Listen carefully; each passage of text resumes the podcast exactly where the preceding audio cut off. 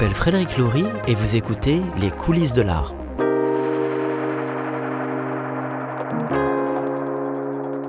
Dans les coulisses de l'art, on déambule avec l'artiste-chercheur Eddie Firmin. Eddie nous a conviés à le rejoindre dans le quartier Villemort, dans sa maison qui abrite aussi son atelier. Eddie est d'origine afrodescendante guadeloupéenne et il est docteur en études et pratiques des arts de l'UCAM. Il est aussi détenteur d'une maîtrise de l'École supérieure d'art et de design du Havre-Rouen en France. Outre sa pratique artistique qui s'articule principalement autour du décolonialisme, il enseigne, publie, expose et assure le commissariat de multiples expositions.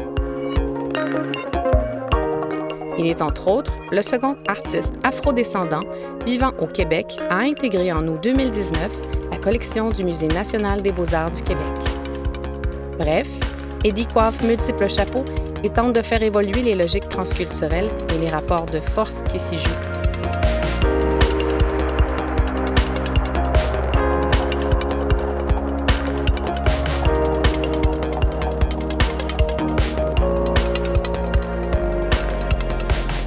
Alors nous voici dans le, quartier de Villemar. Euh, Eddie Firmin nous a invités chez lui, dans son domicile, où euh, au sous-sol, il y a son atelier.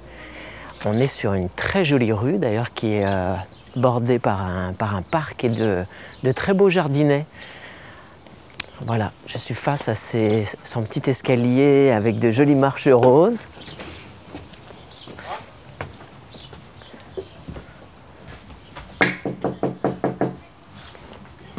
Eddie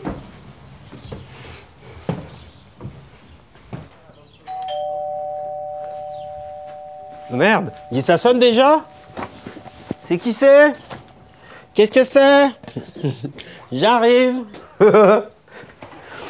J'arrive. Me voilà.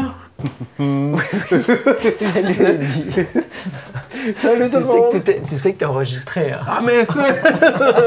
oh bah je vais pas, je vais pas enlever ma mauvaise humeur donc Ah bah, non, hein au- au contraire. Je, vais être gros, je vais être grognon quand même c'est- Eh, merci de nous, nous recevoir Bah écoute, euh, bienvenue hein dans, dans le beau quartier de Villemar. ah, C'est quand même le meilleur quartier de mal. Montréal D'ailleurs, on avait nos bureaux euh, l'année dernière. C'est vrai, quartier- je suis très content que vous êtes parti d'ailleurs Et d'ailleurs, euh, Eddie, Mhm. c'est- c'est qui sur les murs là? Je, je vois là, les, ces deux photos en noir et blanc de, qui sont d'ailleurs des magnifiques portraits.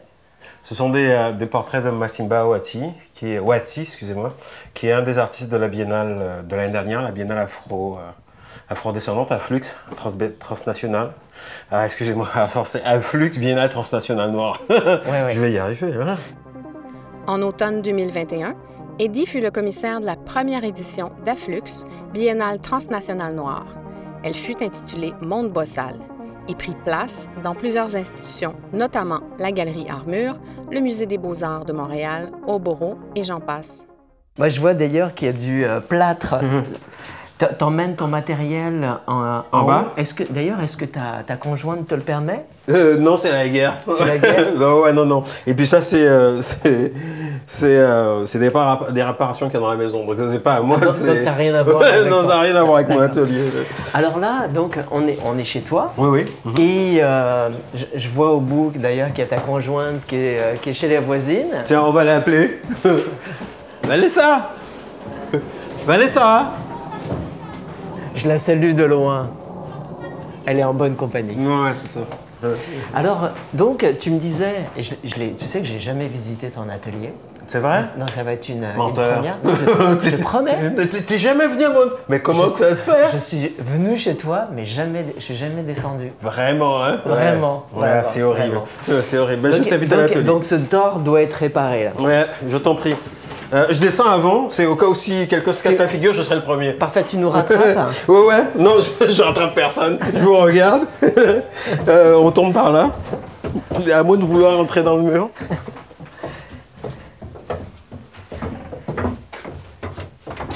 Alors, ah oui, bah oui, je reconnais certaines pièces.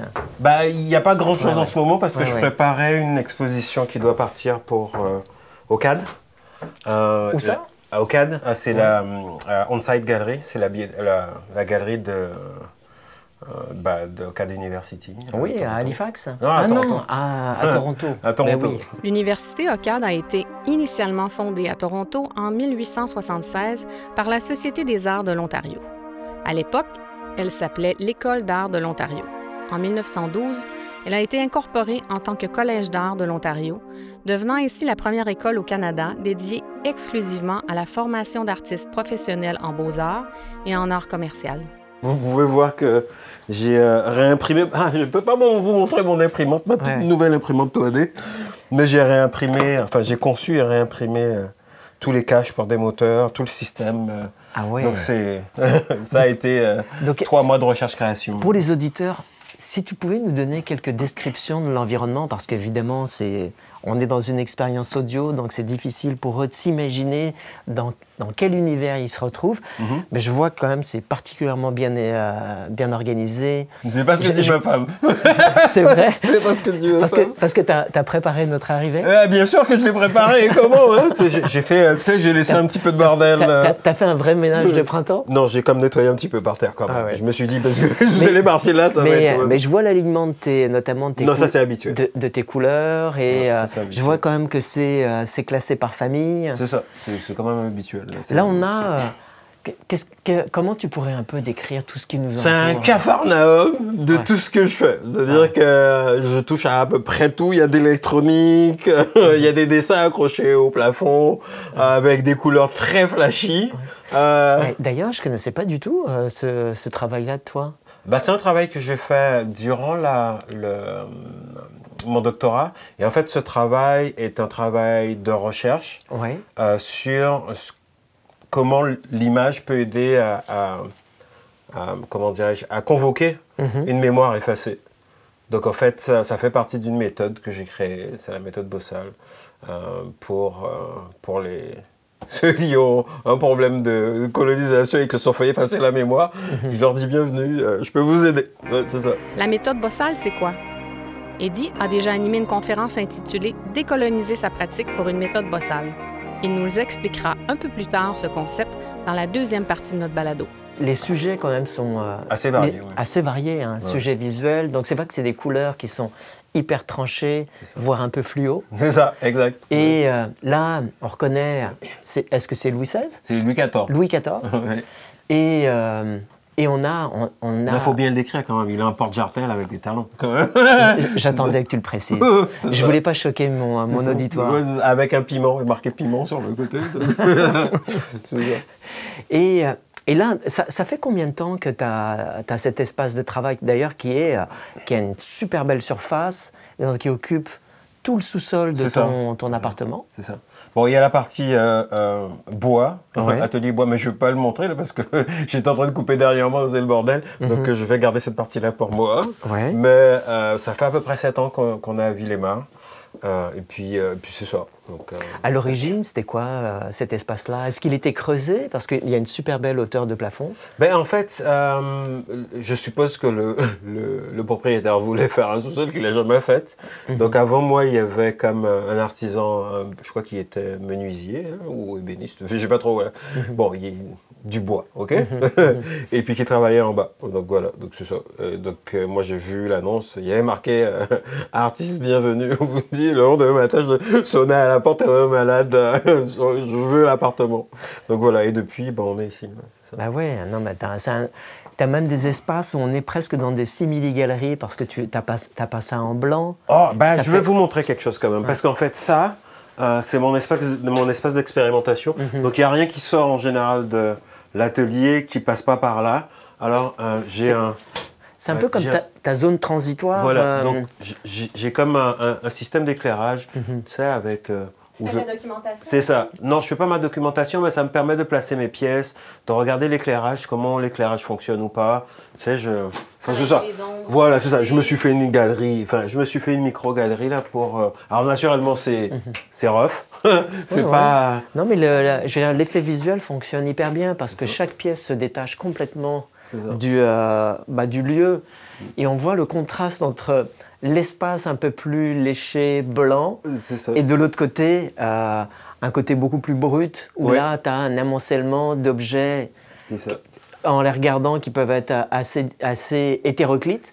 Je vois notamment un rat, un, un, doigt d'honneur, un crâne, une relique religieuse. Ça. Bon, en fait, dans mon, dans mon travail, je, je fais beaucoup, beaucoup, beaucoup de. c'est typique de ma pratique. Je veux dire, depuis 20 ans, je n'ai pas changé de système.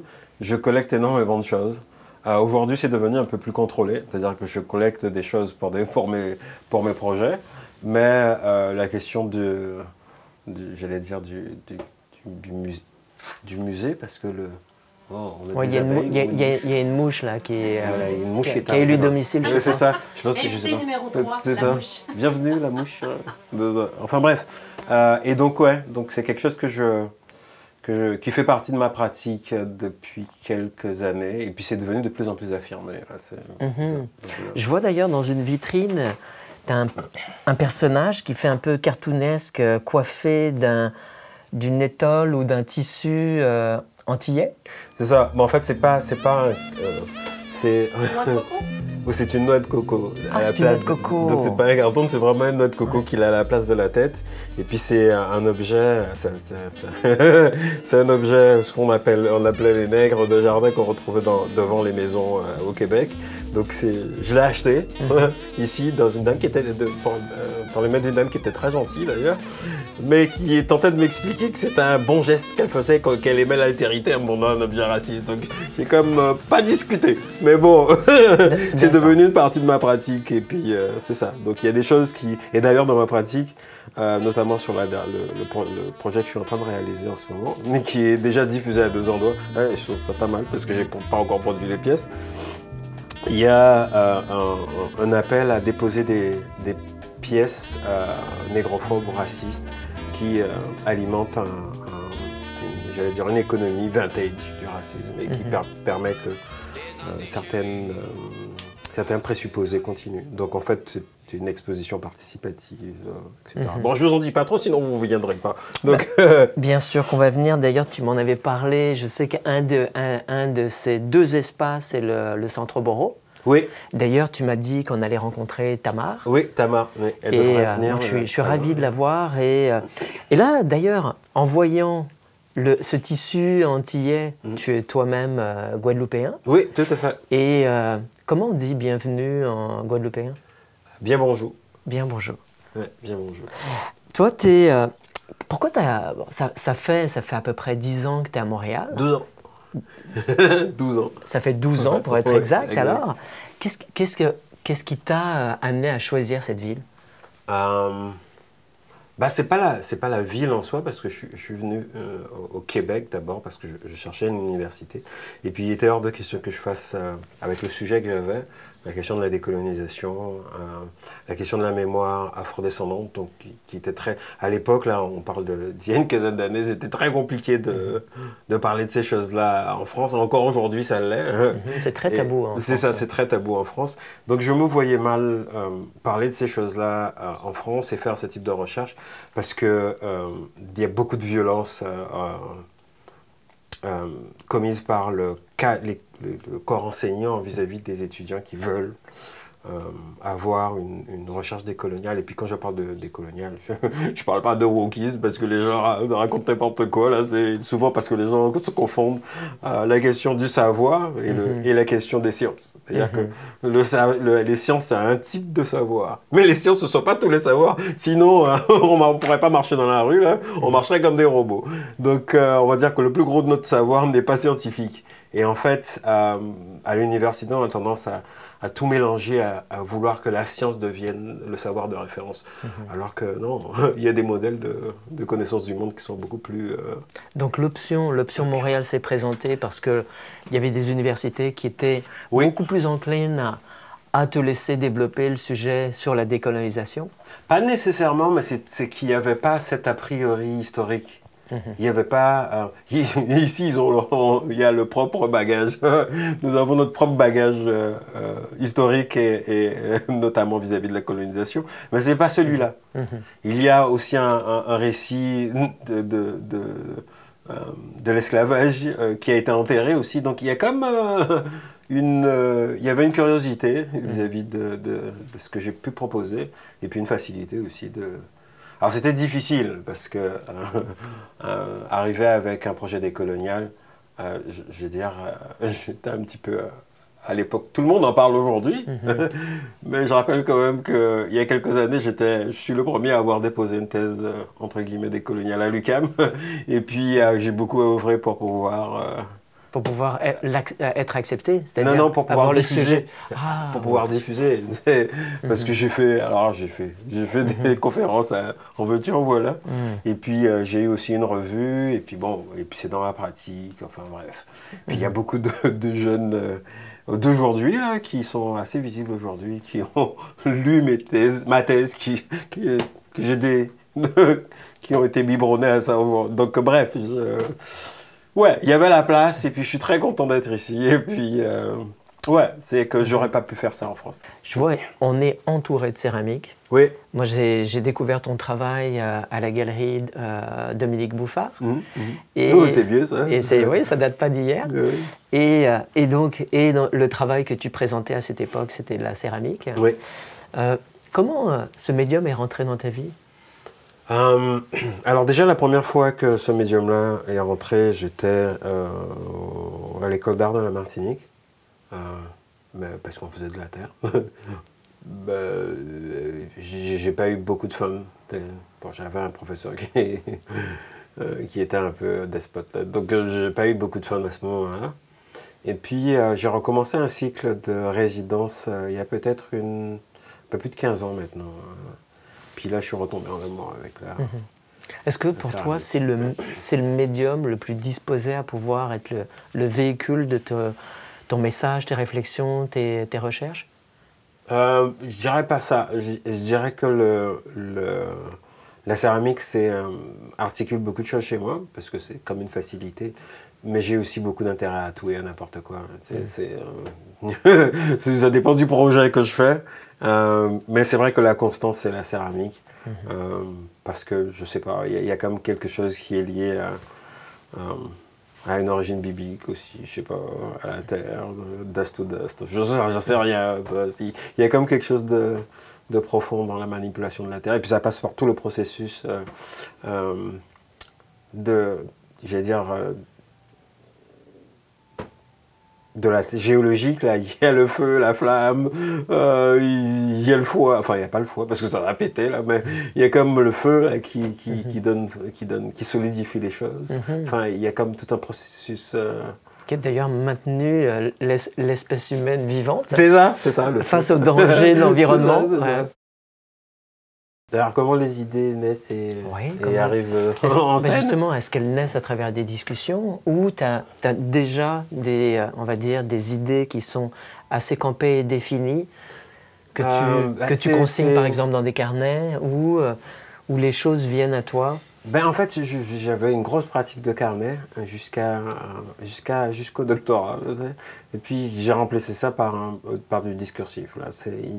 on est beaucoup dans, dans l'échange, beaucoup dans. Puis qui me ah, elle est très bonne. Mais moi, je pars au quart de, au quart de tour. Donc, euh, tu me donnes une idée, puis je tire le fil, et puis ça fait plein d'étincelles dans ma tête. Mais j'aime ça. Mhm. J'aime ça. Et puis, euh, et puis je, je, toute ma pratique s'articule autour de, d'une remédiation d'une forme ancestrale d'art qui est le gros cas. Et donc l'une des, particularités de cet art-là, auquel je me réfère et qui articule aujourd'hui ma pratique, c'est euh, la collectivité. Comment, comment le collectif alimente euh, quelque chose, euh, alors que ce soit toi qui fais le truc ou que ça retourne à la collectivité. Et c'est pour ça que mon travail, de plus en plus, se tourne vers la collectivité, se tourne vers le social. C'est comme un développement très c'était prévisible. Mhm. Mais euh, euh, voilà. Donc, et comment les idées naissent, comment elles arrivent en. Ben, ça veut dire c'est un petit peu de ça. Et puis parfois, euh, c'est juste une image. Et puis on a une image en tête et elle n'a pas de sens. Et puis, ah, c'est vraiment cool. Hein, et parfois, il faut faire confiance à ça. C'est que les images arrivent comme une claque, comme une tarte. et puis on se dit, ouais, c'est quoi ça? Et puis euh, elle dit, mais sympa cette image. Euh, elle fait pas sens. Et puis avec un peu de, de temps, en, la tournant dans tous les sens, elle fait sens. Et puis en la mhm. partageant aussi, elle fait sens. Bon, il y, a des, il y a des images que je partage pas parce que elles sont, toutes, elles sont soit très fortes et puis je ne sais pas quoi en faire, ou alors je suis pas sûr. Donc j'en parle. Mais celles dont je suis sûr, je les partage. Oui, parce que j'imagine c'est dans un processus de maturation. C'est ça. Où là, dans cette gestation, tu fais le tri. C'est ça. Euh, oui, ce qui est, ce qui est tout à fait. Euh, Et puis, euh, en général, dans, les, dans la scénographie des œuvres, là aussi c'est pareil. Mm. j'attends, j'attends les retours, même si je prépare quelque chose, mais il y a toujours quelque chose qui se passe, qui se passe sur le lieu. Mais il y a toujours, il y a toujours une, une pièce qui va articuler l'ensemble du processus. Mhm. Alors déjà euh, dans le dans l'exposition, alors c'est le confessionnal, c'est super, mais c'est pas le confessionnal qui c'est un salon mhm. euh, colonial qui va articuler tout ça. Mhm. Euh, c'est toutes ces choses dont on discute, dont, et c'est du coup comment le discursif peut aider aussi. Et c'est ça, donc c'est inviter à faire discours, à discourir de choses. dans, dans, la salle d'exposition et que ce discursif devienne une œuvre euh, à la fois performative, mais euh, une, comment dirais-je, une archive mhm. euh, qui va pouvoir alimenter d'autres projets discursifs. Il y a Tamar qui vient d'arriver. Elle va se joindre à nous. Salut Tamar Je t'embrasse. on en profite. Il y, a, presque plus de pandémie. Hein. Bah non. on peut se tousser au visage. exactement. on, on peut s'embrasser sans mettre des masques. Tamar Tambeck est la directrice artistique du Centre d'artistes autogérés au Bourreau. Travailleuse culturelle, commissaire et autrice, sa pratique regroupe diverses disciplines. Elle a un parcours professionnel en art de la scène et est aussi titulaire d'un doctorat en histoire de l'art. Ses recherches et publications portent principalement sur les cultures visuelles de la maladie et de la médecine et les pratiques d'art contemporain dans des milieux de soins. Elle porte un intérêt marqué pour le corps, ainsi que son impact sur les représentations culturelles. On peut comprendre pourquoi Eddie et Tamar ont établi une si riche connexion. Alors Tamar, bienvenue parmi nous. Alors Tamar, tu es directrice, de, directrice artistique du Centre Boro, mais tu es également euh, commissaire indépendante, oui. tout en étant docteur, docteur en art. En histoire de l'art. En histoire de l'art, pour être plus précis. Euh, Tamar, euh, depuis, euh, depuis quand tu connais Eddie et dans quelles circonstances tu t'es rapproché de cet artiste dont la verbe, vous allez, je pense, dans la prochaine demi-heure au moins, va, va vous interpeller? Écoute, de mémoire, je pense que je connais Eddie depuis aux alentours de 2018, je dirais, hmm. si je me trompe pas. Et puis c'était à l'époque à ce moment-là, j'avais intégré l'équipe d'Ogboro en, en, tant que directrice générale et artistique. Et puis, j'avais vu Eddie intervenir dans une table ronde organisée par euh, Diversité Artistique Montréal, si je ne me trompe pas. Ouais, c'est ça. Et de son côté, je pense que Eddie m'avait vu intervenir dans le cadre d'un jury pour une soutenance de thèse de doctorat en recherche-création à l'UCAM. Et je pense que, de part et d'autre, on s'était apprécié pour nos interventions. Et puis, ben, à force de, d'en entendre un peu plus sur lui, puis de apprécier euh, sa façon d'être, de, de, ce que je voyais comme ça, comme euh, personne à distance, ben, j'ai, j'en ai parlé avec mon CA et puis on a invité euh, Eddie à se joindre au CA d'Oboro. Mm-hmm. Où il est resté pendant quelques années. Et puis, c'est dans ce contexte-là qu'on a appris plus à se connaître comme individu. Mm. Et puis, tranquillement, on est devenus amis. Et puis, maintenant, euh, on entame une première collaboration, en fait, sur le plan artistique. Alors, euh, c'est toute une évolution. Elle va être commissaire, c'est ça. Première évolution euh, formelle. seconde, seconde, seconde, seconde collaboration. on, on l'a fait pour pour euh, Afflux Oui, mais ça, c'était plus en tant que, disons, euh, producteur, si on veut. Mais là, c'est plus vraiment un projet euh, autour duquel on discute beaucoup puis qui, qui rassemble nos Oui, et ce projet-là, est-ce que c'est celui qui va être diffusé chez Oboro Oui, tout à fait. Donc, un, projet donc, avec un certain nombre de volets. Donc, d'ailleurs, tu nous as parlé d'un volet où les, les individus sont invités à déposer des objets à caractère raciste mhm. et euh, qui constituent aussi le nœud un peu du de problème de société. C'est c'est une façon de se délester aussi d'un poids, mais d'une mémoire. D'une mémoire, mémoire, en objet. D'une mémoire en objet, c'est d'une mémoire formelle, d'une mémoire incorporée, parce que c'est exactement ça. C'est comment se, se, départir de ça, comment. Et puis le geste aussi, parce que euh, ça, ça fait partie d'une installation, et l'installation en soi est celle du, euh, de la catharsis. Comment se, se délester de choses qui nous empêchent d'avancer, ou comment et donc, il y a des dépôts de témoignages, alors que ce soit des violences qu'on a commises ou, ou, reçues. Mais l'intérêt, c'est de venir faire un dépôt alors ça, ça, comme la forme de confessionnal, j'ai trouvé ça très marrant. Bon, sans, sans, le projet culpabilisant, parce que c'est aussi ça, donc il y, a la, possibilité de garantir l'anonymat, mais l'intérêt c'est de pouvoir expurger. Mhm. et puis la salle va être, c'est une toute petite pièce, donc elle va être insonorisée, donc il y a comme une garantie de confidentialité. D'intimité, de confidentialité. Donc il y a, y a tout ce, ce, projet qui est à la fois artistique, mais qui est à la fois social. Donc, euh, puis je, trouve que l'art peut servir aussi à ça. Ah oui. De ton côté, Tamar, euh, en faisant des petites recherches, et je l'ignorais d'ailleurs, j'ai remarqué que ton, ton travail portait euh, sur, tes recherches portaient sur les cultures visuelles de la maladie, de la médecine donc tes pratiques artistiques en milieu hospitalier.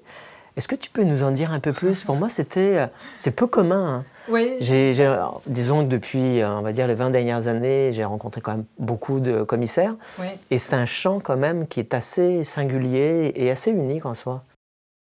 Oui, puis ben, il faut dire que ma thèse, je l'ai terminée en 2009, donc ça remonte à il y a longtemps quand même. Et cet intérêt-là, il avait, il avait commencé autour de 2003-2004. D'une part parce que j'ai un, background en art de la scène en tant que praticienne.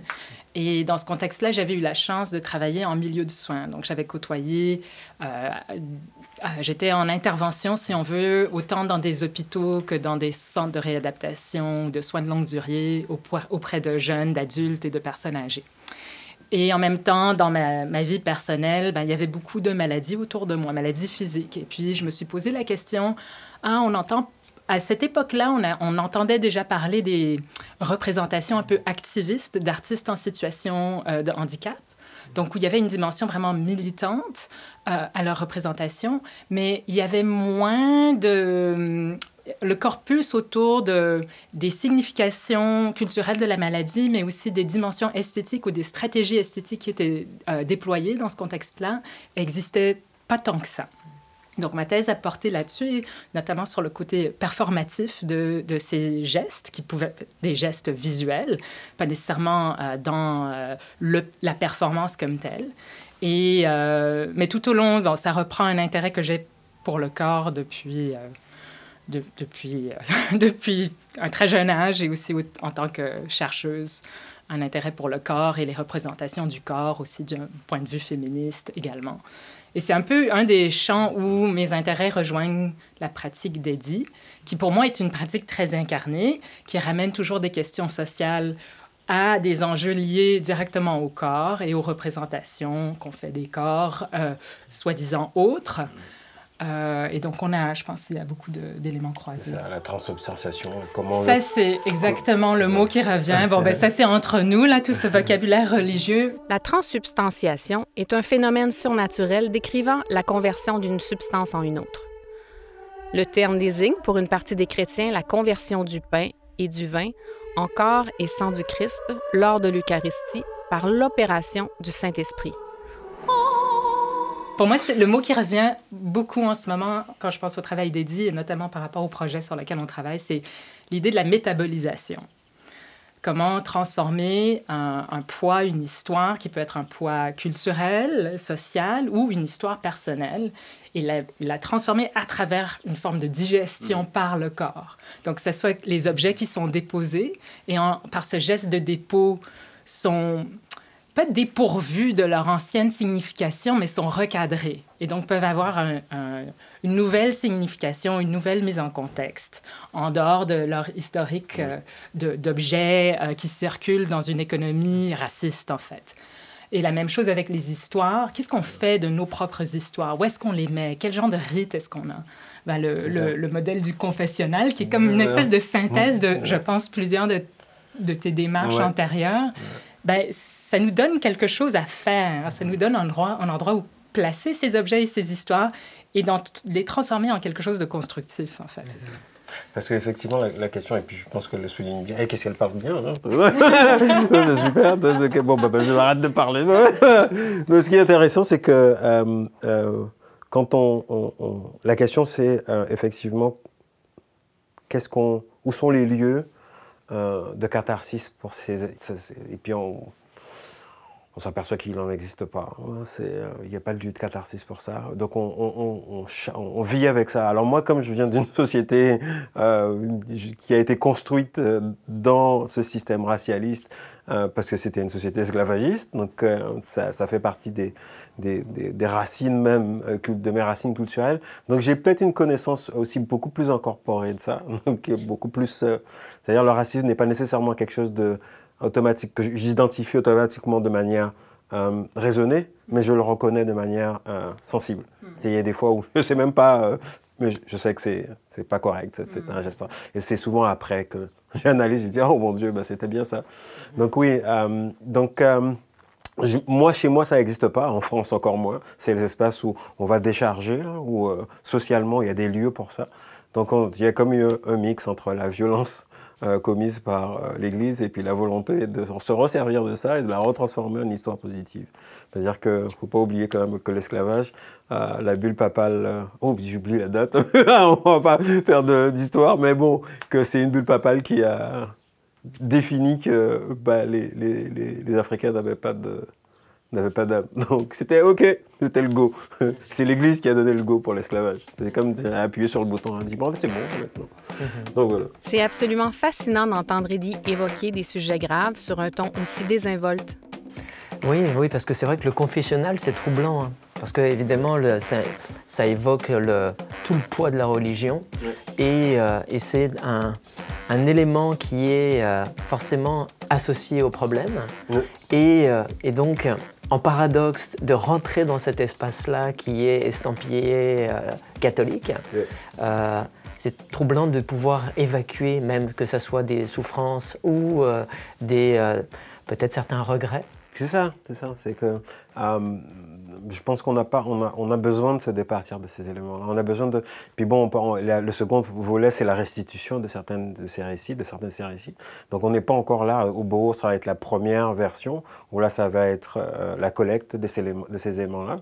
Et puis la première sortie après Oboro, ce sera à Waterloo, euh, au musée Clé Glass. Euh, où là où, le, le, confessionnal sera actif avec les deux parties. Alors il y a bien sûr une, question très sensible qui était, en tout cas moi j'ai fait très attention à ça, c'était de ne pas vouloir, de ne pas, euh, de faire très attention à ne pas jouer sur la, culpabilisation du dominant et la, revanche du dominé. Donc c'était, euh, il y avait comme des stratégies formelles à ne pas adopter par exemple, le, prix Dieu, éviter, parce qu'il y, a des confessionnels, on se met à genoux pour parler au, prêtre. Euh, c'était très beau comme système, euh, j'ai dessiné, mais tout de suite le commentaire qui a été en bas, c'était tu peux pas utiliser ça parce que ça, ça va dans un seul sens. C'est euh, la genuflexion, c'est on, est peut-être à un niveau où il faudrait passer à autre chose. Voilà, Et si on revenait un petit peu un petit peu plus loin dans, dans ta vie, mmh. comment l'art est rentré dans ta vie? Moi Avec des pochoirs. je sais pas, je devais avoir 2-3 ans, je sais pas, on m'a donné ça et puis je faisais des trucs partout. c'est le premier truc dont je me rappelle. Au bonheur de ta mère? Non, je pense que c'était la merde. Parce que j'en mettais partout. je... Non, et puis après, euh, j'étais toujours dans la lune en fait. J'étais comme... Un rêveur? Ouais, je m'emmerdais à l'école. Hein. Il y avait, je trouvais pas ça fun. Ça. Et puis, euh, je sais pas, c'est euh, quand il a fallu, tu sais, euh, en, France, il y a le collège. Donc, une fois que tu as fini, c'est avant le lycée, donc une fois, c'est pas comme ici. Une fois que tu as fini le, collège, ben là, on, on, voit où on veut te placer. Et puis, euh, ben, c'était l'ouverture d'une nouvelle aile au lycée, c'est art plastique. Hein, elle dit, toi tu fais ça, tu devrais aller là-bas. Bah, j'y suis allé vraiment sans conviction. Et depuis, bah... Oui, depuis, ça, fait ça, fait, partie de ton ADN. Ça fait partie de mon ADN. Et Tamar, et, en ce qui te concerne, est-ce que c'est un cheminement qui était naturel depuis ton enfance ou euh? D'aller vers les arts Oui. Ah, oh là là, oui, je suis, euh, je suis le fruit qui n'est pas tombé très loin de l'arbre, je pense. Donc, euh, dans ma famille, bah, dans ma famille immédiate, donc Euh, ma mère était danseuse et chorégraphe et historienne de la danse. La mère de Tamar, Hiro Valaskakis Tambek, fut détentrice d'un doctorat en histoire de la danse et a mené une carrière d'interprète et de chorégraphe pour plusieurs compagnies québécoises, dont le groupe Nouvelle Air, les Ballets Jazz de Montréal et la compagnie Eddie Toussaint. Décédée en 2004, elle était enseignante au département de danse de l'UCAM et a une bourse qui porte aujourd'hui son nom. Donc j'ai grandi en faisant de la danse, en, allant voir, des spectacles sur une base très régulière et on allait euh, souvent au musée. Donc c'était l'activité euh, que je partageais avec ma mère. Donc l'art était présent et moi en tant que praticienne, j'ai pratiqué, en tant qu'artiste de la scène et euh, pendant mon bac, je prenais des cours en théâtre, mais j'ai fait une mineure, en histoire de l'art parce que mes cours en histoire de l'art me donnaient euh, une meilleure compréhension de ce que je faisais sur scène en fait, ce que ça représentait d'être sur scène que mes cours en théâtre qui étaient plus axés sur la narration puis la structure dramatique et des choses comme ça. Et puis je me suis dirigée plus vers le théâtre corporel qui est plutôt abstrait. Et puis bon, après ça, maintenant, je fais euh, ce que j'ai envie de faire. Bah tout à fait. Et puis, et puis, on le sait, tout est lié. Ouais, ouais, ouais. Devenir artiste, euh, est-ce que, est-ce qu'aujourd'hui, avec le, et je, m'adresse à vous deux, euh, est-ce que c'est, c'est c'est une nécessité, c'est déraisonnable, est-ce que c'est une utopie, est-ce que... C'est absolument déraisonnable. c'est pour ça que c'est nécessaire. c'est ça. il y a Sandra qui me fait un signe. Je suis la gardienne du temps. C'est la gardienne du temps. Euh, mais ce qu'on peut faire, c'est à ce moment-là, bon, on se suit en voiture et on va poursuivre la conversation à, l'atelier circulaire. parfait. Ça vous va Ok, ça roule. C'est parti. Fin de la première partie.